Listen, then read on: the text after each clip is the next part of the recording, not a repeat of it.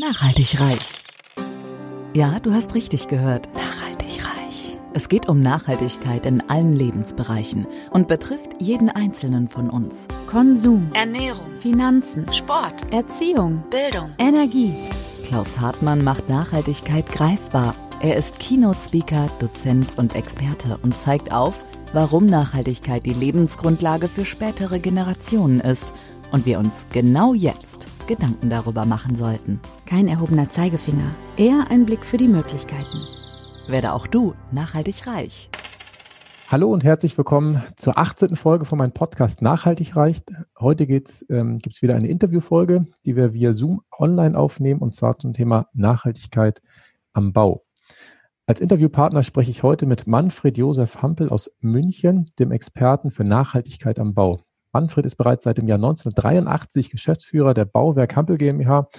Ähm, ich mag gar nicht erwähnen, dass ich äh, dem Jahr erst ein Jahr alt äh, gewesen bin mhm. ähm, und hat sich einen wirklich internationalen Ruf als Experte für Fassaden und für Fenster erarbeitet. Das war ihm jedoch noch nicht genug äh, und seit dem Jahr 2017 ist Manfred auch noch Gründer und Geschäftsführer der Citybox Schnellbau GmbH. Was die Citybox genau ist, werden wir gleich alle äh, von Manfred erfahren. Jetzt möchte ich aber gerne Manfred dazu nehmen und dich ganz herzlich im Podcast Nachhaltig Reich begrüßen. Ja, hallo, vielen Dank äh, und schön, dass wir uns heute hier über Zoom treffen können. Sehr gut, super.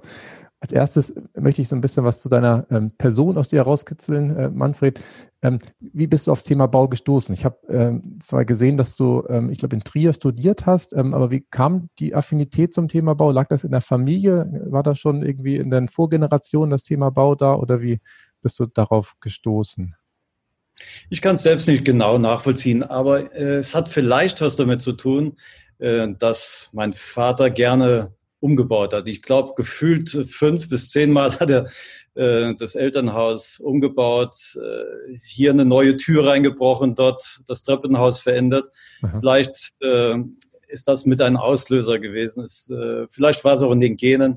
Äh, keine Ahnung. Mein Opa hat auch sehr gern rumgewerkelt, äh, den Garten umgegraben, sein, den Motor des äh, Käfers einmal im Jahr mindestens ausgewechselt und wieder eingebaut. Stark. Und sein Haus ähm, an jeder Ecke irgendwo angepasst, verändert.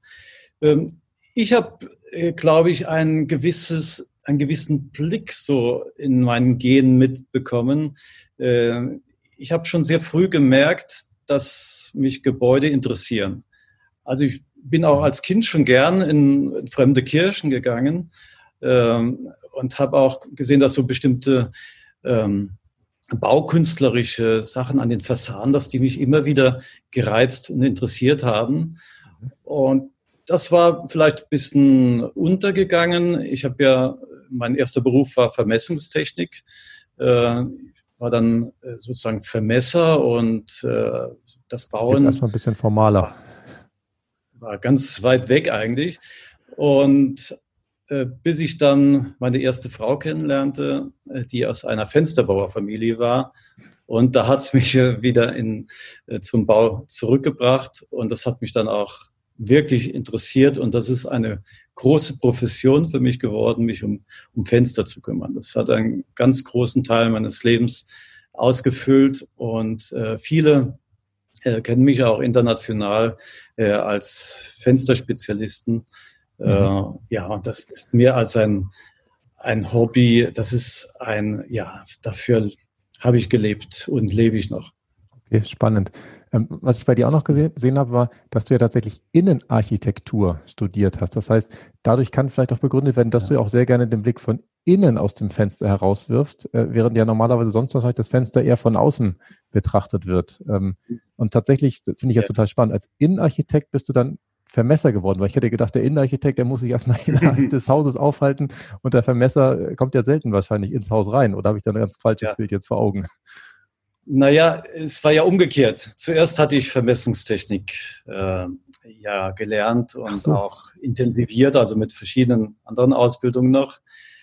Und ähm, über den zweiten Bildungsweg sozusagen bin ich erst zur Innenarchitektur gekommen. Also nachdem ich schon meine Frau kennengelernt habe, nachdem ich schon in den Fensterbau reingeschnuppert hatte, mhm. ähm, habe ich gespürt, dass in mir irgendwas steckt, was gerne anderen Menschen äh, das vermittelt, Schönheit äh, zu kreieren, äh, weil sie auch immer seltener geworden ist. Ich mhm. meine, im Laufe meines Lebens ist, glaube ich, so viel Kultur in Deutschland verschwunden, äh, dass es manchmal wirklich wehgetan hat.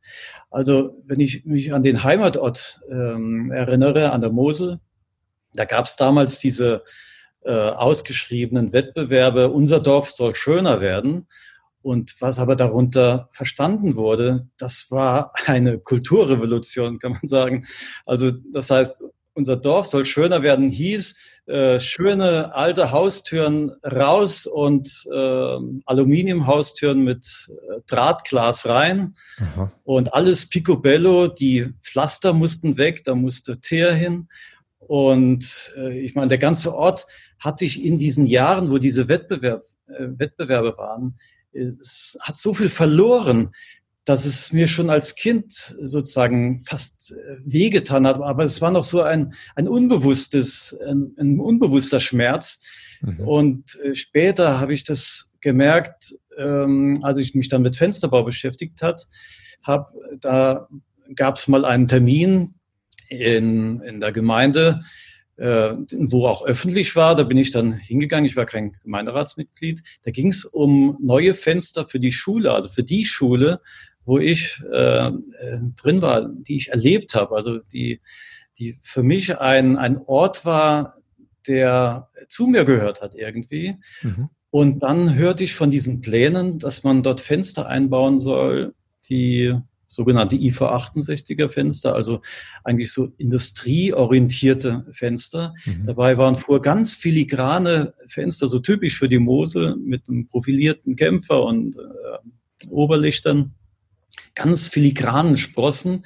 Äh, so äh, als Kind habe ich in diesen Räumen gesessen, habe es genossen, dass so viel Licht und dass man so viel Nähe nach außen hatte, weil die Fenster geben ja die Transparenz nach beiden Seiten vor, also von außen nach innen und von innen nach außen.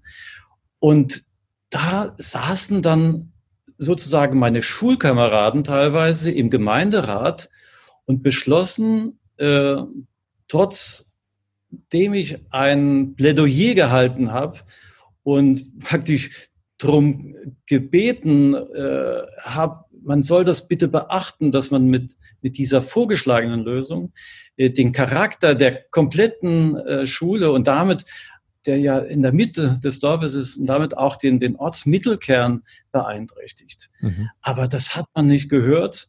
Äh, und das tut mir heute noch weh, wenn ich, wenn ich die Schule sehe und wie sie jetzt dasteht mit ihrer schweren Fassade, mit den überproportionierten Fensterrahmenanteilen wo man das Gefühl hat, äh, dass man diese Leichtigkeit einfach äh, zerschlagen hat. Mhm. Ganz furchtbar. Natürlich auch, dass man auch andere Sachen wie, dass man diesen, äh, die Art, wie der Putz war, wie, wie die Fassade sonst so gewirkt hat durch Umrahmungen. An der Mosel sind so rote Sandsteine meistens um die Fenster herum. die hat man gelassen, aber das ist so ein Widerspruch, so ein, das ist, das geht außerhalb dieser natürlichen Proportion. Das ist wie, wenn ein, ein Mensch kommt, der eine Hand hat, die so groß wie ein Tennisschläger ist. Da sagt man, was hat er für eine Krankheit? Ähm, aber die Leute haben den Blick verloren und selbst die Leute, die mir ja nahe standen dort in dem Ort, äh, haben wirklich den Blick dafür verloren, wie schön eine Fassade wirken kann, wie leicht ein ganzer Ort wirken kann, wenn man nach den äh, natürlichen Proportionen denkt und da ist ein Stichwort, zum Beispiel goldener Schnitt. Mhm. Äh, die Fensterbauer hatten vor 100 Jahren, äh, hatten die das, die waren teilweise Analphabeten, aber sie haben den goldenen Schnitt beherrscht. Äh, nicht indem sie ihn ausgerechnet haben, sondern mit ganz einfachen Mitteln. Äh, zum Beispiel der goldene Schnitt ist ja auch in unserem Körper überall vorhanden. Also wenn man zum Beispiel äh, die Hand nimmt, da ist der Daumen zum Zeigefinger ist ein goldenes Verhältnis. Und der das Daumen zum Zeigefinger, wenn man ihn zusammenzählt, also Daumen plus Zeigefinger, dieses Maß ist so viel wie unser Oberarm. Also kann man jetzt schlecht hier äh, bei Zoom zeigen. Mhm. Aber und der Oberarm verhält sich zum Unterarm, wie der Unterarm zum ganzen Arm und wie der ganze Arm zum Boden, wenn man steht. Und diese Besonderheiten äh, sind für uns ganz normal. Das heißt, jeder schaut es so an, jeder empfindet das angenehm. Mhm. Und wenn da ein Fehler drin ist, äh, dass die Proportion nicht mehr stimmt, dann sieht das bei einem Menschen schon äh, abnormal aus und dann äh, macht man sich schon Sorgen. Aber wenn man das beim Gebäude macht, hat man diesen Blick mittlerweile verloren. Und früher hat dieser goldene Schnitt, das war einfach ein, eine Regel, die man auch beim Bauen fest eingehalten hat. Genauso wie in der Musik, sagen wir, der dritte, vierte und der siebte, achte Tonschritt ein halber Tonschritt ist, weil damit klingt die Musik gut.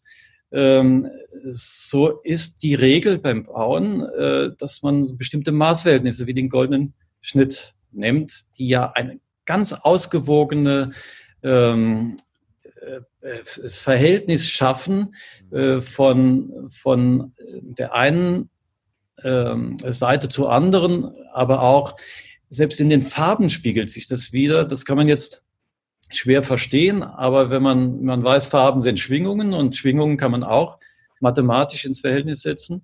Und dann wundert man sich, warum die eine Farbe mit der anderen so gut passt, äh, wenn auch die Schwingungen zueinander passen. Oder in der Musik könnte man das anders sagen. Wenn man jetzt sieht, eine Quint und eine Quart ist äh, ja ein, ein eine Intervall aus der Musik, schwingen so wie der goldene Schnitt. Also das heißt, die, die Schwingung des einen Tons schwingt zu dem anderen wie das, äh, die Proportion von Daumen zu Zeigefinger, sagen wir mal vereinfacht.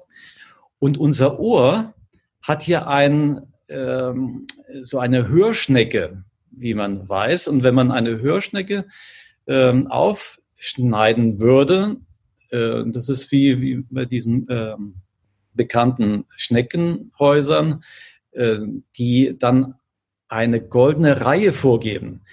Mhm. Das ist jetzt vielleicht ein bisschen schwierig für, äh, die werden zu immer verstehen. Verhältnis kleiner, die einzelnen Gewindegänge. Ja. ja, es ist so, wenn man, wenn man diese Spirale, diese goldene Spirale aufmacht, dann ergibt sie sich eigentlich von dem, im Kern, von dem kleinsten Rechteck, was im goldenen Schnitt ist.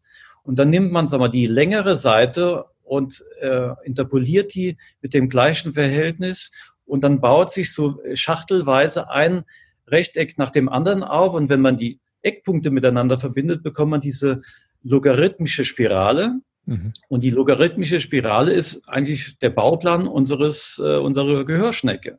Okay. Und ein Ton, der in diesem Verhältnis schwingt, hat ja auch, sag mal, eine Seite, äh, eine kurze, eine lange Seite, jetzt aber in einer Schwingung verborgen, die geht in unser Ohr. unser Ohr hat die gleiche Proportion äh, wie der Ton und deshalb hört sich eine Intervalle, die Quint und die Quart in unserem Ohr sehr als Wohlgefühl an. Mhm. Und nehmen wir jetzt eine Dissonanz, also eine, eine, eine Proportion, die nicht miteinander stimmt, dann tut es das wahrlich weh im Ohr. Äh, und so muss man sich das vorstellen, meine Sensibilität, wenn ich auf eine Fassade schaue und da stimmen die Proportionen nicht, dann schmerzt es mir im Auge. Es tut mir richtig weh. Und deshalb setze ich mich so dafür ein, dass Menschen, die diesen Blick nicht mehr haben äh, oder der verdeckt ist durch die vielen Einwirkungen, die Medien und alles um uns herum schaffen, mhm. äh, dass ich praktisch derjenige bin, der ihnen sie dabei unterstützt, die richtige Proportion wieder in ihre Fassade zu kriegen. Und das hat mich halt jahrzehntelang angetrieben und deshalb habe ich diese, diese Arbeit auch wirklich mit Herzblut gemacht. Ich finde das total das machst spannend. du heute noch. Also ich habe jetzt in den letzten zehn Minuten, glaube ich, mehr über den goldenen Schnitt gelernt als in meiner ganzen Kunstgeschichte. Also ich habe zumal gelernt, dass dieses Verhältnis und die Zahl, die hatte ich tatsächlich im Kopf noch, als ich deine Internetseite gelesen habe und ich steht da, glaube ich, gar nicht, dass es 0,618 ist. Die dusseligen Zahlen kann ich mir immer relativ gut merken und das versuche ich tatsächlich auch beim Fotografieren zu verwenden, dass man halt den Horizont so einigermaßen so bekommt, dass unten dieses 0,6 ist, oben dieses 0,4 knapp, weil dann sehen Bilder ja. schön aus, dann, dann sind die ruhig, dann kann man da lange drauf gucken. Aber was mhm. du gerade eben alles erzählt hast, was, wo man das am Körper überall wiederfinden kann, faszinierend. Also das, ich versuche ja. mal wieder den, den Sprung in mein Skript zu schaffen, dass, dass wir ja, okay. zum Thema Nachhaltigkeit am Bau auch noch kommen. Aber es ist ja Nachhaltigkeit. Das ist ja im Prinzip, das hat ja. sich die Natur ja so überlegt. Und wenn man der Natur Natürlich. an der Stelle nacheifern kann, dann ist ja wieder alles äh, in bester Ordnung. Mhm. Spannend. Das ist ähm, ja die, ja. die, Grundlage des Lebens im Prinzip.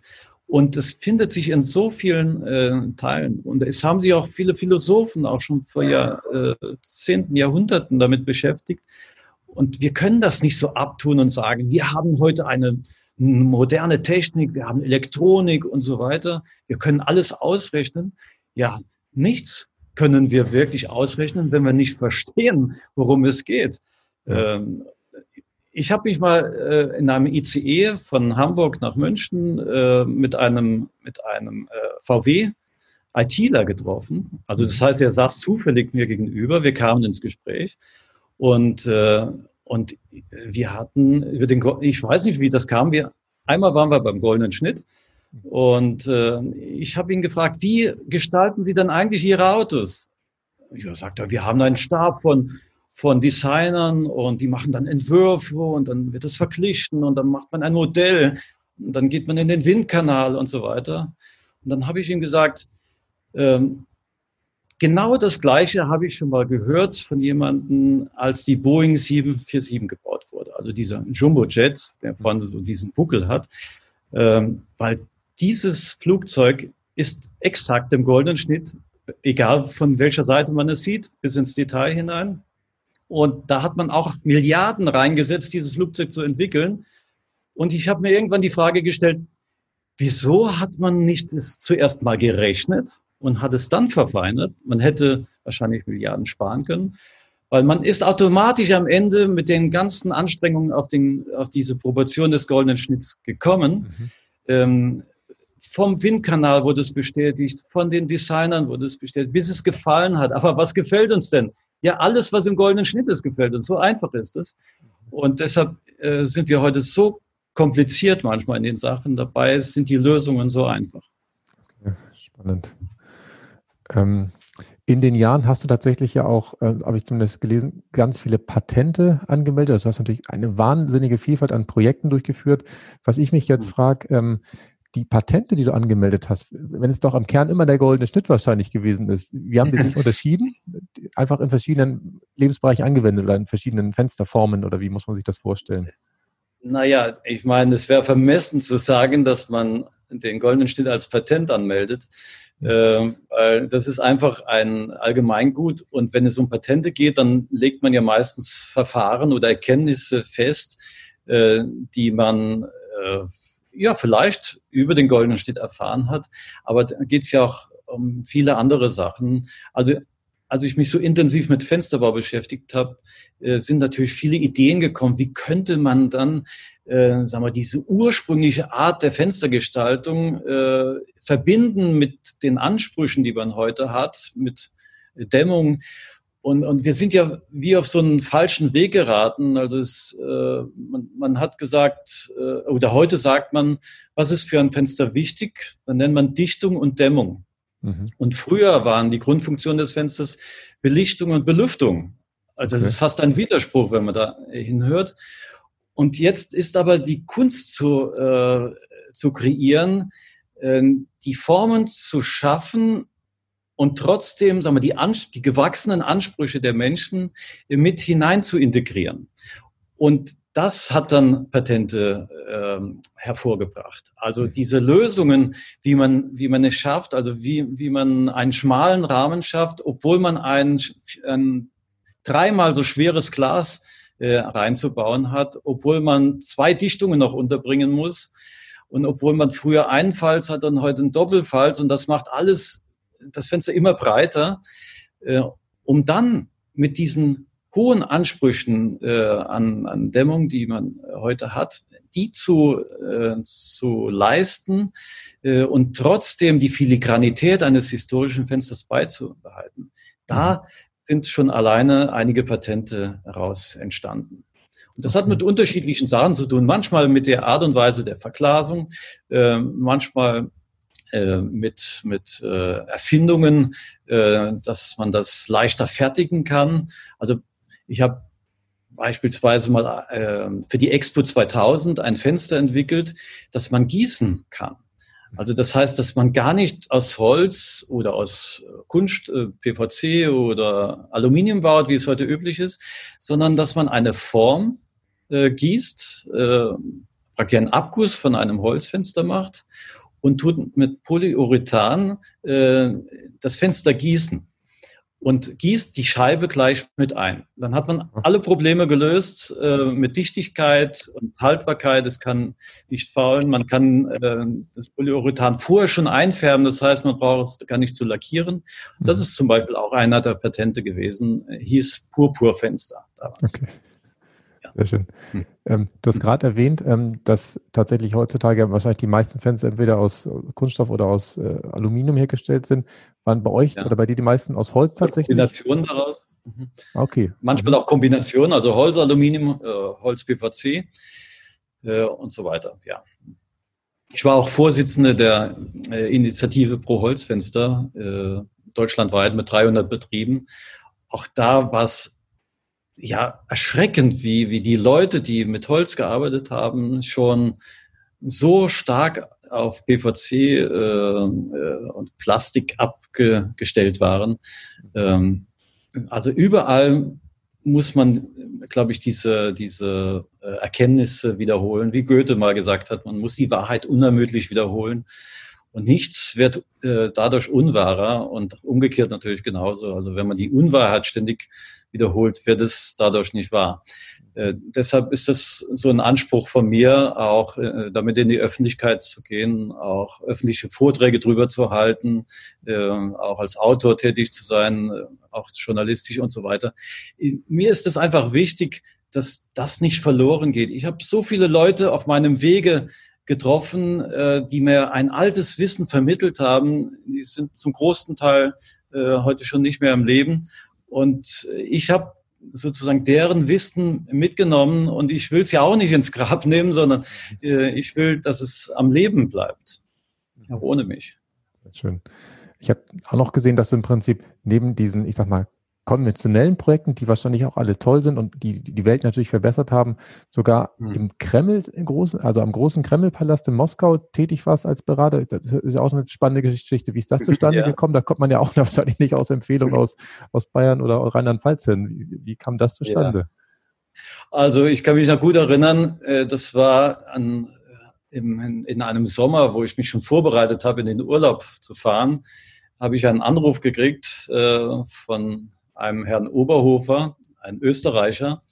Was ich nicht wusste, er hat angerufen aus St. Petersburg und äh, er hatte schon eine zweijährige Odyssee äh, hinter sich. Mit 20 Fachleuten waren sie den, bei den unterschiedlichsten Fensterbauern in ganz Europa.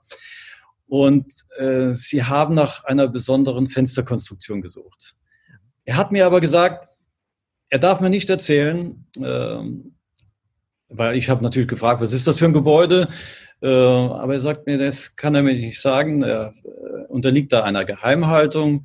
Und äh, er hat einen Hinweis von einem Wiener Architekten bekommen, dass ich eine besondere Fähigkeit im Fensterbau habe. Damals war ich noch in Augsburg.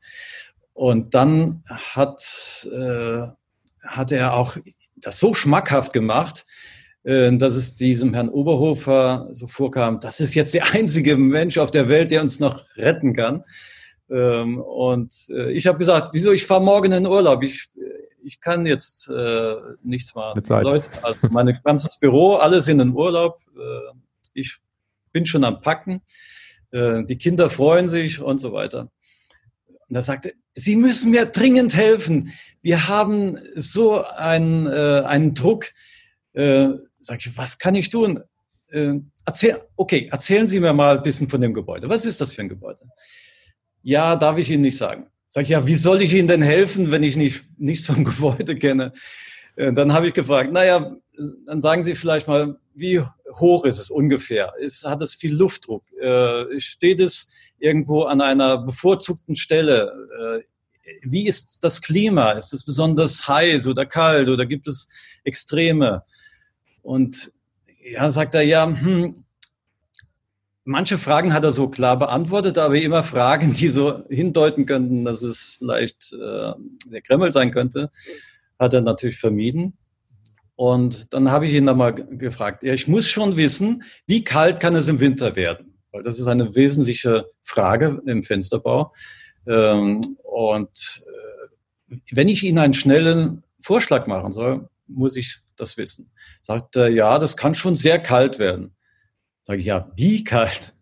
Äh, 20, 30, 40, 50 Grad minus? Und das hatte ihn überhaupt nicht geschockt. Sagt er, ja, so ungefähr. Und dann habe ich gesagt, ja, dann ist der Kremlpalast. Und dann sagt er, oh Gott, sagen Sie das niemand, dass, dass, Sie, äh, was, dass ich was gesagt habe. Ich sage, Sie haben ja nichts gesagt. Äh, aber okay, sage ich. Das ist ein interessantes Bauvorhaben. Ich mache ihn, ich brauche noch mehr Informationen. Äh, lange Rede, kurzer Sinn. Ich habe noch ein paar Faxe gekriegt und habe daraus eine Konstruktion gemacht und die habe ich ihm dann geschickt und bin dann in Urlaub. Und nach dem Urlaub kam er auf mich zu, hat er gesagt, ich muss dringend nach Moskau kommen. Mhm. Sag ich, nach Moskau. Äh, wie kommt man nach Moskau? also, ich meine, das ist äh, heute ist einfacher zu beantworten, dass, äh, wie, wie damals hat man. War das vor 90, äh, ich war noch nicht so, ich war noch nicht typisch unterwegs. Äh, nicht, ich wollte, hatte eher Angst vom Fliegen gehabt, habe gedacht, wie kann ich nach Moskau kommen? Und äh, dann habe ich geschaut, also es gab eine Zugverbindung. Ich bin mit dem Zug nach Moskau, war einen anderthalben Tag unterwegs, habe in einem ein äh, Zugteil ein paar Stunden verbracht, wo auch Ziegen äh, mit drin waren, äh, zwei Stunden auch mit ganz vielen Soldaten, ich mittendrin. Äh, und habe, glaube ich, gefühlt äh, 10 Millionen äh, Birken gesehen, also die am Fenster vorbeigeflogen sind. Ich dachte mir, so naiv ich war, ich schaue aus dem Fenster und lerne was von Russland kennen, lerne was von Polen kennen, wenn ich da durchfahre. Aber die Bahnstrecken sind da so gelagert, dass man eigentlich gar nichts sieht. Jetzt oh. war ich dort, war eine Delegation, also ich wurde vom äh, Bahnhof abgeholt äh, ganz kalt wurde ich in eine Delegation geworfen von, sagen wir, 20 bis 30 Leuten. Ich äh, stand da in so einem Kreis drin und jetzt kam einer sagte was auf Russisch. Der Dolmetscher sagte, äh, man will von mir wissen, welche Lösung ich habe. Sage ich, Entschuldigung, darf ich mir mal die Fenster anschauen? ich bin gerade aus dem, aus dem Zug gekommen, ich habe noch gar nichts gesehen. Und ich brauche wenigstens jetzt, sagen wir, eine halbe Stunde, um mir das anzuschauen. Und die Ganz Zeit kurze hat man Sache, weil wir ja. am Anfang zunächst zu dritt im Meeting waren, läuft tatsächlich gerade die Zeit runter. Wir müssen uns einmal neu einbinden. Das ist, wenn man mit mehr als drei Personen sind, das soll jetzt kein Cliffhanger für die Zuhörer werden, dass jetzt genau an der spannenden ja. Stelle die Geschichte unterbrochen wird. Wir müssen uns einmal okay. kurz neu einwählen und ja. ähm, dann starten wir die Aufnahme erneut und haben dann aber auch unbegrenzt Zeit. Gut, wir sind wieder zurück. Äh, wir haben ein neues Zoom-Meeting, was jetzt auch zeitlich unbegrenzt ist, eröffnet. Äh, wie gesagt, es sollte kein Cliffhanger sein, aber Manfred setzt nochmal an. Wir sind gedanklich nach 36 Stunden Zugfahrt mit irgendwelchen wilden Tieren in Moskau angekommen und äh, in einer rauen Atmosphäre darf Manfred seine ersten Pläne erklären. Ja, also nachdem man mir dann äh, gewährt hat, dass ich äh, kurz sozusagen die bestehenden Fenster anschauen äh, konnte, äh, hat man mir dann in der Runde gleich wieder die Frage gestellt, was ich für eine Lösung habe. Und äh, jetzt muss man sehen, diese Runde bestand aus lauter hochkarätigen Leuten. Da war der Kreml, Kommandeur dabei, da waren äh, mehrere Leute vom Denkmalschutz, die hatten Aufzeichnungen der letzten 200 Jahre dabei gehabt. Die wussten, alles über diese Fenster. Die wussten, äh, wann der letzte Kit ausgewechselt wurde. Und äh, nach, nachdem ich ja kurz auf ein Fenster geschaut hatte, sah ich auch, dass die in einer Art gefertigt waren. Ähm, man muss sich vorstellen, das war so wie orientalische Bögen, äh, die so Hinterschnitte hatten. Mhm. Und diese Hinterschnitte kann man äh, handwerklich als Schreiner nicht so einfach lösen, äh, vor allen Dingen nicht früher, als man noch keine CNC-Maschinen hatte. Aber selbst heute, wenn CNC-Maschinen, ist das aufgrund der Software schon schwierig. Äh, so haben die damals diese Spitzen, die man braucht für einen orientalischen Bogen dann auszuprägen, haben die mit Kit geformt. Das heißt, die, die Scheibe ging, äh, war rund und diese Spitze war nicht aus Holz, sondern aus Kit. Mhm. Äh, also mein Meister hätte früher gesagt, das ist ein Murks. Das kann man nicht machen. Ähm, aber immerhin, im Grammelpalast hat das ja mehrere Jahrhunderte äh, funktioniert. Die Fenster sind ja mindestens 250 Jahre äh, alt gewesen dort. Also man wollte von mir per Tour eine Lösung haben. Man hat gesagt, das ist der Fachmann, auf den haben wir lange gewartet. Wir sind zwei Jahre durch ganz Europa gefahren und das ist jetzt der Heilbringer, der muss wissen, wie es geht. Und ich in meiner vornehmen Zurückhaltung äh, wollte ja nicht sagen, ich weiß jetzt sofort äh, die La Lösung für den ganzen Kremlpalast. Und jetzt kam äh, der Kremlkommandeur, äh, vor und hat die, damals diese Faxe, die waren so auf, auf Rollen und wenn die Rolle zu Ende ging, hat sich das Papier so zusammengerollt. Mhm. Äh, er kam mit dieser Rolle und hat das dann so ausgerollt, wie, wie früher die Schriftgelehrten, wenn sie eine Botschaft in Papyrus verlösen, äh, verlesen mussten, hat dann äh, hat mir dieses Bild vorgehalten, äh, da war mein Fenster, also das war die Zeichnung, die ich vor dem Urlaub gemacht hatte, eine Skizze, wie man das lösen könnte mhm. und fragt mich, können Sie, also auf Russisch, und der Übersetzer sagt, können Sie sowas bauen? Und dann habe ich mich dran erinnert, dass mich dieser Österreicher kurz vorher noch gebrieft hat, hat gesagt, sei höchst vorsichtig. Die Leute sind alles die haben eine so hohe Ehre, verletz sie nicht in ihrem Stolz, dann kriegst du alles von ihnen, aber sei vorsichtig, sei äh, zurückhaltend. Und das ist mir dann durch den Kopf geschossen und ich sagte, wenn ich jetzt sage, wieso, das ist doch meine Zeichnung, dann kann ich einpacken. Wahrscheinlich, dann jagen sie mich zum Teufel. Ähm, und ich habe gesagt, hm, ja, so könnte ich das mit unseren Maschinen hinkriegen. Mhm. Und das hat ihnen gefallen. Dann haben sie gesagt, okay, dann äh, haben sie irgendwie was äh, noch untereinander abgesprochen und haben dann genickt. Der Dolmetscher sagt, ja, das heißt wohl, dass sie den Auftrag haben. Und das war ein Auftrag über 4,5 Millionen D-Mark. Also Wahnsinn. Also ähm, ein Auftrag in der Größenordnung hatte ich damals äh, ja noch nicht mal darüber geträumt. Aber ähm, so ist diese schöne Erinnerung. Stark. Und wie viele Fenster waren es insgesamt, um ein Gefühl zu haben? Wie viel? Ist, äh, 800, 800 Fenster. Ja, und es waren aber teilweise sehr große dabei. Also ähm, wir hatten damals so vorübergehend eine Werkstatt in Slowenien und äh, wir mussten feststellen, dass wir diese Fenster in der Werkstatt gar nicht bauen können, weil die Deckenbalken nicht hoch genug sind. Also weil wir mit diesen Elementen, also mit den großen Elementen gar nicht durch die Werkstatt kommen. Und so hat sich das dann äh, auch äh, in die Länge gezogen. Wir haben dann geschaut, dass wir in Deutschland schnell eine, eine neue Werkstatt kriegen. Die haben wir dann auch mit diesen Anstrengungen bekommen, aber das war schon zu knapp. Und so habe ich ähm, mit meinem Wissen äh, dann das einem Konsortium übergeben, haben vier österreichische Firmen gemeinsam, haben dann die Fenster letztendlich gebaut, aber nach meinen Vorschlägen. Okay. Ja. Spannende Geschichte. Vielen Dank für die Story, Manfred. Also, dass da so, so viel Spannung drin steckt, habe ich natürlich nicht geahnt. Ähm, mhm. Bevor wir jetzt gleich auf die Citybox zu sprechen kommen, habe ich noch eine spannende Sache gesehen, dass du seit 2008 nämlich der Gründer und Leiter eines Hartz-IV-Orchester bist, wo mhm. arbeitslose Künstler, Künstler ähm, im In- und Ausland wirklich auftreten, über 100 Auftritte schon und unter anderem eine Tournee durch Mexiko gemacht haben, wo ich auch mal ein paar Monate arbeiten durfte. Wie kam es mhm. dazu? Wie, wie bist du auf diese ja. Idee gekommen? Naja, äh, ich selbst habe ja von jung auf auch schon Musik gemacht. Mhm. Und äh, wie das so ist, man verschwindet im Arbeitsleben, die Hobbys gehen unter, weil man Tag und Nacht arbeitet. Und aber irgendwann, wenn man was Musisches gemacht hat, zumindestens äh, muss man damit rechnen, dass so ein Gefühl aufkommt und man sagt, ich möchte wieder gerne äh, was machen. Ich möchte wieder gerne auf die Bühne gehen. Oder mich äh, mit der Musik mehr intensiver beschäftige. Nicht nur zu Hause ein äh, bisschen was auf dem Klavier spielen oder Keyboard oder sonst was.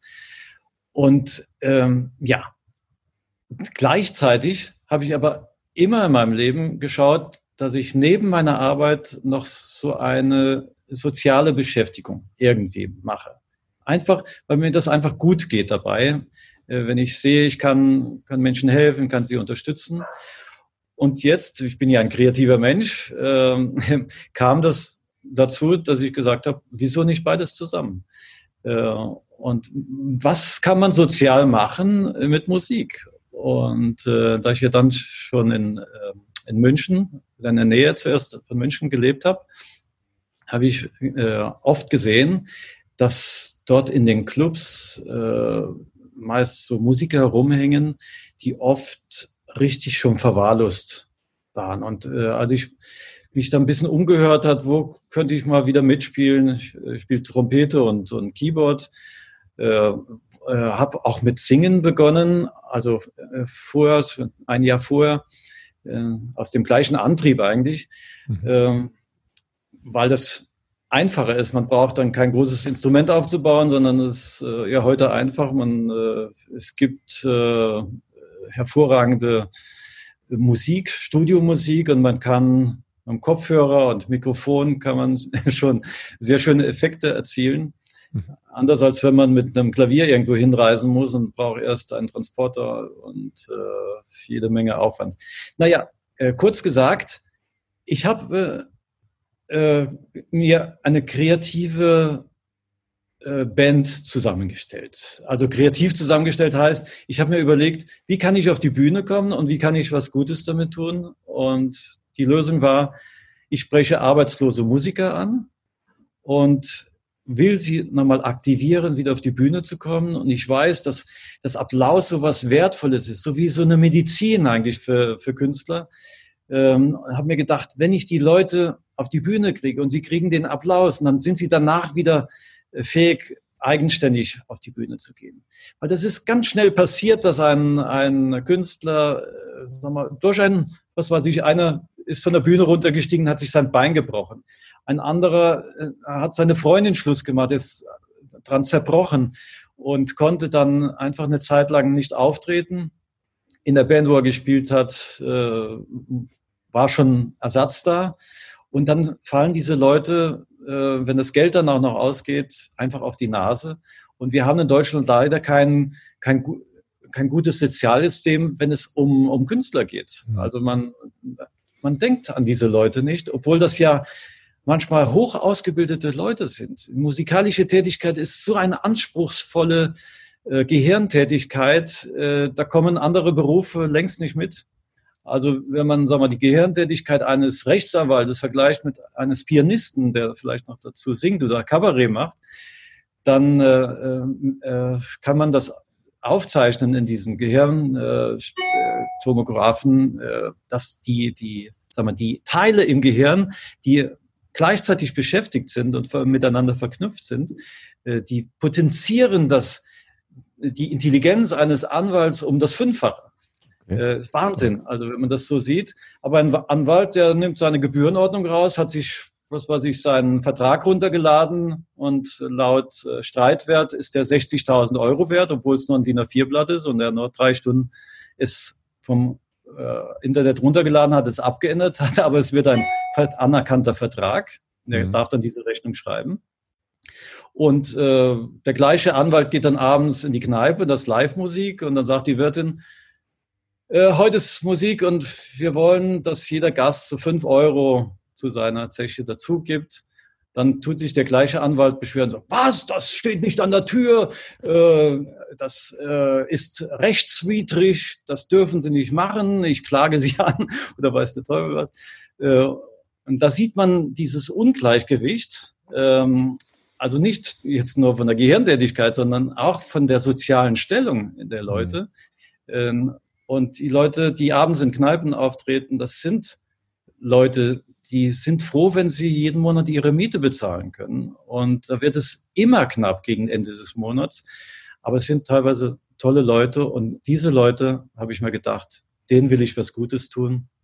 Und dann hat sich das so äh, potenziert. Also ich dachte, ja, machen wir so eine kleine Band auf, äh, habe das eigentlich dieses Hartz-IV-Orchester, das war einfach nur ein provokanter Name, wo ich gesagt habe, wenn ich mit dem Namen rausgehe, dann kriege ich die Aufmerksamkeit auch. Äh, auch die Aufmerksamkeit von den Leuten, denen ich gerne zeigen will, dass hier ein wichtiger Teil der Gesellschaft vernachlässigt wird, weil ich auch gleichzeitig auch Pressearbeit mitgemacht habe. Weil das war mir ein Anliegen. Also ich, ich kann einerseits jemand helfen, indem ich ihm sage, hier hast du 20 äh, Euro, geh mal was Gutes essen, aber dann äh, isst er das, am nächsten Tag ist er wieder hungrig.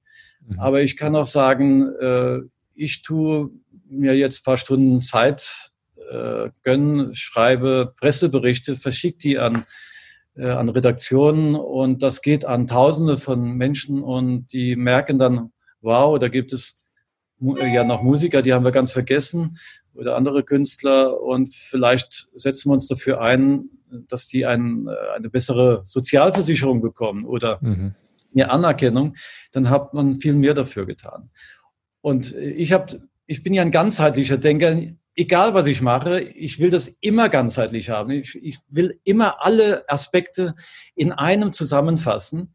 Und das habe ich natürlich auch beim Hartz-IV-Orchester gemacht. Also das heißt, diese Pressearbeit, die Leute zu betreuen, ihnen Freund zu sein, mit ihnen sich zu treffen, ihnen das Gefühl zu geben, sie sind wieder anerkannt, sie können auf eine Bühne, der Applaus, der dort gespendet wurde, äh, und mal Geld zu geben für das Instrument reparieren zu lassen, weil ein Ventil abgebrochen ist, äh, oder vor dem Auftritt Geld für den Friseur zu geben oder einen, einen befreundeten Friseur zu vermitteln, der das dann kostenlos macht, mal ein, äh, einer Sängerin, einer Opernsängerin mal ein Abendkleid zu kaufen, weil sie mhm. nichts hat, für, damit auf die Bühne zu gehen. Diese Sachen, die machen einen selbst glücklich und man merkt, dass man die anderen damit glücklich macht. Und das ist ein, ein manchmal ein ganz tolles Gefühl. Äh, und deshalb, aus diesem Antrieb habe ich das gemacht. Also auch mit einer mhm. gehörigen Portion äh, sag mal, selbst äh, Gewinne, die ich da rausgezogen habe. Und das funktioniert aber nicht so, wie, ich das jetzt sage, dass man einfach arbeitslose Musiker nimmt und ich sage, hey, ich bin so semi-professioneller äh, Musiker, aber ich habe schon ewig nicht mehr gespielt. Komm, wir gehen auf die Bühne. Also einmal kriegt man keine Bühne und das andere, diese Leute, die schon lange nicht mehr drauf waren, die sagen vielleicht noch, zu oder machen auch noch die, äh, die Proben mit, aber die kommen nicht, wenn, wenn der Auftritt ist zur Hälfte und äh, man kann nicht Weil sie Angst haben oder, oder warum kommen ja. die dann nicht? Ja, sie, sie sind von der Bühne weg. Hm. Sie haben das, sie haben Angst vor der Bühne. Sie leben ja teilweise Monate oder auch Jahre in diesem Gefühl, ich bin nicht mehr gut genug. Man will mich nicht mehr. Hm. Meine Musikerkollegen spielen jetzt mit einem anderen Schlagzeuger oder äh, was weiß ich, das ist ja sogar ganz berühmten Leuten schon passiert, wo ich gerade Schlagzeuger sage, äh, jeder kennt hier in, in München, war das bei der Murphy Gang oder äh, eine andere, also eine bekannte Band dieser, dieser großen, er hatte auch einen Schlagzeuger, der wegen Alkohol äh, irgendwie sich selbst ins Aus versetzt hat. Es kam ein neuer Schlagzeuger und der war jahrelang am Boden. Mhm. Heute lebt er irgendwo im Ruhrgebiet und, und äh, ist wieder äh, bestens äh, aufgestellt. Und das war eigentlich auch immer mein Ziel gewesen, äh, den Leuten so viel zu geben, dass sie selber wieder Eigeninitiative haben, sich mit anderen zusammentun. Äh, und so ist dieses sogenannte Hartz-IV-Orchester, was ja nicht als Orchester gedacht war, aber wirklich in einer Personenzahl angewachsen und das innerhalb von drei Monaten waren das über 100 Leute. Boah. Äh, und das Sozialreferat hat am Anfang gesagt, ja, wir unterstützen das ein bisschen, haben so, äh, ja, auch nur ein Tropfen auf den heißen Stein. Äh, paar tausend haben wir bekommen, so als Anschub. Ähm, aber ich habe später mal eine, eine Bilanz gemacht und habe gesehen, dass da sind 30.000 reingeflossen und an, an äh, Hilfen äh, kamen äh, dreimal, also einmal 5.000 und zweimal 6.000 rein. Also das heißt, es ist eigentlich ein Zusatzgeschäft gewesen, aber trotzdem hatten wir den Spaß und äh, Äh, zum Beispiel auch diese, diese Auftritte in Mexiko, das ist ja der Wahnsinn, wenn man sich das überlegt. Also wir gehen, also was ich vergessen habe, hinzuzufügen, wir brauchten auch ein Drittel der Leute echte Profis beziehungsweise Semi-Professionelle, die natürlich keine Angst haben, auf die Bühne zu gehen. Im Gegenteil, die gerne auf die Bühne gehen, auch gerne auf große Bühnen gehen. Also deshalb musste mein Anspruch sein, ich brauche Bühnen, die auch interessant sind für, für Profis und Semi-Professionelle. Äh, und dann brauche ich äh, Freunde für die und Kollegen, äh, für die, die die Angst auf die Bühne haben, die einfach mit ihnen auf die Bühne gehen. Mhm. Und so haben wir so, sagen wir, so drittelweise verschiedene ähm, Leute zusammen gehabt, dann, die aber dann wieder insgesamt, also ganzheitlich wieder eigentlich am Ende ein Orchester geben haben.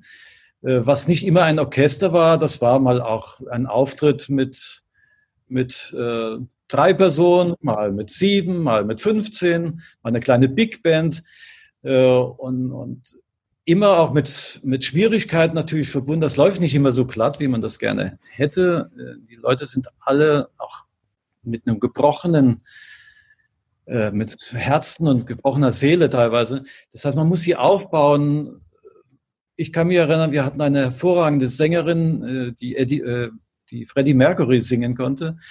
Die hat einfach ein Problem gehabt, in die U-Bahn zu steigen. Sie Platzangst hatte die durch ihre Probleme, nicht mehr auf die Bühne zu gehen, hat sich das so verstärkt, dass sie gar noch nicht mal mehr in einen geschlossenen Raum gehen konnte die musste man dann manchmal zu Hause abholen und mit dem Fahrrad, also man musste jemand beauftragen, fahr dorthin, äh, nimm sie mit, aber manchmal wollte sie nicht mit, weil sie gesagt hat, oh, ich weiß nicht, ich bin, ich bin nicht gut genug, nein, äh, Hilfe, äh, lass mich zu Hause. Und dann braucht man natürlich auch Leute, die ihr dann gut zugesprochen haben äh, und sie dann doch mitgebracht haben. Also das, was die Leute auf der Bühne dann gesehen haben, war ein Feuerwerk. Also Sie haben gesagt, wow, was kann die singen? Und sie haben applaudiert und sie gefeiert und man hat gesehen, wie sie über die Bühne geschwebt ist. Mhm. Oder einmal eine Opern, eine amerikanische Opernsängerin, die, die, der man ihr Kind sozusagen abgenommen hat, weil sie wohnungslos geworden ist. Und äh, als sie dann wieder singen durfte, durfte die Tochter mit im Publikum sein. Und sie hat gesehen, dass ihre Tochter dort ist. Und es war das erste Mal, wo ihre Tochter sie singen, auf der Bühne singen hat. Und beide waren am Ende so happy. Die, die haben mich später, auch als wir nicht mehr aufgetreten sind, immer mal wieder eingeladen. Das war, ist eine herzliche ähm, Sache geworden. Also es, da sind Sachen passiert, waren einfach toll. Aber ich, man kann diese Sachen nicht ewig weitermachen. Acht Jahre habe ich es gemacht. Wenn heute jemand kommt und sagt, könnt ihr noch einen Auftritt machen, kriege ich so, zumindest noch die Ausbilder zusammen und mhm. äh aber so, dass wir dann nach Mexiko äh, fahren und dort eine Tournee durch vier Städte machen mit, mit vollen Häusern, das werden wir wahrscheinlich nicht mehr machen können. Also alleine, wie du es äh, vorgestellt hast, Manfred, dieses Projekt ist einfach, man spürt, dass du da richtig für gebrannt hast, dass es dein Thema ist, finde ich stark. Ähm, tatsächlich hast du ja noch ein weiteres Thema, wofür du im Augenblick so richtig äh, brennst, äh, und zwar das Thema Citybox, was ja im Prinzip auch viel mehr als nur ein Haus ist. Also im Prinzip haben wir jetzt ja ganz viel bei dir gelernt, dass du eigentlich ja an der Fassade dich immer aufgehalten hast, aber das war dir anscheinend ja nicht genug. Jetzt hast du das ganze Haus ähm, praktisch äh, dir vorgeknüpft und auch gar nicht mehr als Haus, sondern es ist ja auch mehr als, als ganzes Ökosystem, wie du das Ganze siehst. Also ich bin total von dieser Idee begeistert. Magst du mit deinen Worten mal sagen, was die Citybox ist, was, was man sich darunter vorstellen kann unter diesem, äh, unter dieser tollen Idee? Ja, zuerst vielleicht mal, damit man versteht, dass das nicht jetzt verschiedene Themen sind, über die wir sprechen. Das ist eigentlich ein Thema. Das Thema heißt Ganzheitlichkeit. Und wenn man jetzt ein, zum Beispiel ein Fenster baut, dann beginnt man am kleinsten Teil. Äh, wie im also wenn, wenn man es gestaltet oder plant äh, nach goldenen Regeln, habe ich ja schon davon gesprochen, kann man mit einer goldenen Reihe beginnen. Aber wenn man jetzt äh, mehr praktischer denkt, besteht ja ein Fenster auch aus vielen Teilen. Es sind Beschlagteile, Glas, Holz äh, und so weiter, Farbe. Und wenn man jetzt sieht, das kleinste Teil des Fensters muss die gleichen Regeln folgen wie das ganze Fenster. Aber das ganze Fenster muss auch den gleichen Regeln folgen wie die Umrahmung, äh, die vielleicht Fensterläden, die ganze Fassade. Und die ganze Fassade muss den Regeln folgen wie die Straße. Und die Straße den Regeln wie die, wie die Stadt. Das heißt, mhm. wir sind eigentlich genau auf dem gleichen Pfad. Ähm, Citybox ist praktisch ein, äh, eine logische Schlussfolgerung, wenn man beim Fenster anfängt und es äh, optimiert und richtig gut machen will, kommt man automatisch immer weiter. Und wenn man aber jetzt von dieser Citybox spricht, dann ist das ja ein Gebäude oder man kann auch sagen ein ganzes Ökosystem, weil ein Gebäude ja auch nicht nur aus einem Dach und Mauern besteht, sondern ein Gebäude besteht äh, mittlerweile aus ganz vielen komplexen äh, Aggregaten, äh, Elektronik heute auch, äh, dann aber auch Baumaterialien, äh, äh, Veredelungsstoffen, äh, Coverings, also das heißt Farben, äh, Beschichtungen und so weiter. Äh, und alles muss am Ende aus einem Guss sein, sonst wird es kein Ökosystem. Und ähm, wenn man jetzt schon mal weiß, wie man eine Fassade schön macht. Und ich habe äh, 30 Jahre Bauherrenberatung gemacht und ich habe, ich weiß nicht, wie viele hunderte von äh, Bauherrenpaaren begleitet, die saßen an meinem Tisch und ich habe die Katastrophe manchmal kommen sehen, äh, dass, äh, wie das fast meistens so ist, Frau äh, als, als Part für die Schönheit spricht und, und am liebsten äh, ganz viel auch dafür ausgeben würde. Der Mann, der immer aufs Geld schaut, der, der Techniker ist und sagt, um Gottes Willen, nein, ähm, kriegt schon Zustände, wenn die Frau sagt, ja, können wir da noch so ein Schnörkelchen haben und, äh, und da vielleicht noch ein bisschen äh, Farbe drauf. Und dann sagt der Mann schon, nein, mein Schatz, äh, das wird doch viel zu teuer. Wir haben nur so einen Rahmen und äh, das geht ja nie. Nee in Wirklichkeit, das unter uns gesagt, der Mann denkt daran, dass am Ende noch genügend Geld für ein Auto übrig bleibt, äh, weil, weil er nicht den Sinn für die Gestaltung hat. Aber das möchte ich nicht so pauschal sagen. Es gibt auch viele Bauherren, muss ich sagen, äh, die, die auch, wo es genau andersrum war, äh, die sehr für die Gestaltung eingetreten sind, die sehr viel darauf geachtet haben, dass die richtige Materialwahl stattfindet.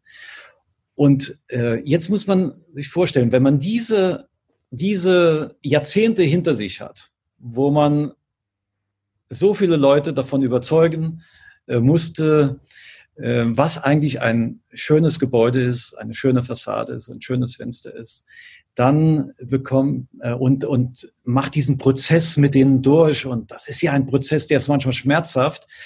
Und äh, ich habe Paare im Hausgang oder vor der Tür streiten sehen. Äh, sie haben sich angebrüllt äh, nach einer, äh, nach einer Gestaltung und kamen eine Woche später und haben dann gesagt, ja, vielen, vielen Dank, dass Sie uns das so deutlich gesagt haben. Wir haben unsere Schwierigkeiten damit gehabt, aber wir sind jetzt jetzt richtig klar geworden, was wir wollen. Und können Sie noch mal diese Gestaltung, die der Mann eine Woche vorher zum Teufel gejagt hat. Können Sie die noch mal zeigen? Weil das war, das war doch, ich glaube, doch eine schöne äh, Idee. Und dann haben wir ähm, ab dem Moment dann sehr fruchtvolle Arbeit immer geleistet. Ich habe mir das angewöhnt, vom ersten Tag an, als es Photoshop gab, mit Photoshop zu arbeiten. Als es das noch nicht gab, ähm, habe ich das mit Aquarellen gemacht. Also bei jedem Bauvorhaben kam sozusagen ein Gemälde raus also heute haben die Leute das im Wohnzimmer an der Wand hängen.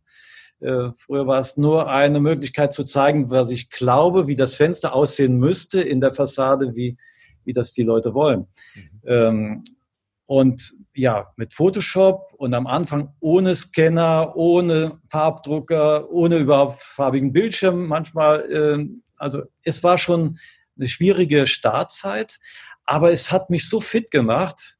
Äh, ich beherrsche heute das Photoshop äh, ähm, mit, mit verbundenen Augen, könnte man sagen. Das heißt, wenn man mir ein Foto eines Hauses gibt, ist in meinem Kopf sofort das Bild, also aufgrund des Trainings sofort ein Bild da, wie das aussehen könnte. Mhm. Das dauert Sekunden. Ähm, aber ich kann es den Leuten nicht erzählen, wie es ist. Das heißt, sie können sich das auch nicht vorstellen, weil sie nicht meine Denkweise haben. Aber äh, das Bild deshalb, ist das, deshalb ist dieses Gestaltungswerkzeug äh, Photoshop, also ein Foto zu nehmen, es so zu manipulieren, Ebenen einzubauen, zu entzerren und dann mit anderen Fotos äh, zu mischen, äh, also praktisch andere Fen äh, Fenster, die man sich vorstellt, die dort gut aussehen würden, von anderen Fotos abzunehmen, dann hat man am Ende ein Fotocomposing, was ziemlich ähm, echt aussieht. Also mhm. mit den Jahren lernt man auch mit Schatten, Licht und Schatten umzugehen. Dann wird das noch so weit aufbereitet, dass die Leute denken, das ist ein Foto ihres Gebäudes.